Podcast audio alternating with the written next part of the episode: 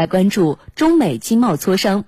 昨天上午，中共中央政治局委员、国务院副总理、中美全面经济对话中方牵头人刘鹤应约与美国贸易代表莱特希泽、财政部长姆努钦通话，双方同意十月初在美国华盛顿举行第十三轮中美经贸高级别磋商。此前，双方将保持密切沟通。工作层将于九月中旬开展认真磋商，为高级别磋商取得实质性进展做好充分准备。双方一致认为，应共同努力，采取实际行动，为磋商创造良好条件。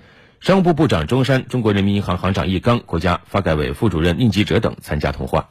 在昨天商务部举行的例行发布会上，新闻发言人高峰就中美经贸高级别磋商的有关情况作出了回应。来听报道。高峰表示，中美双方经贸团队一直保持着有效的沟通。今天上午，双方牵头人进行了很好的通话，明确了下一步磋商的时间安排。双方工作层将就第十三轮中美经贸高级别磋商的具体安排进行讨论。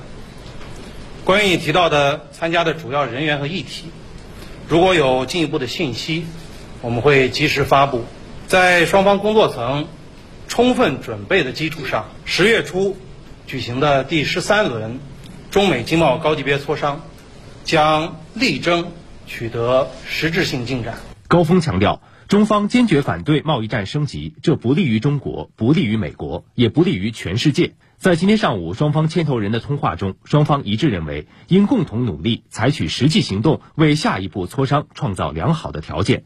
关于磋商的具体细节，如果有进一步的信息，将及时发布。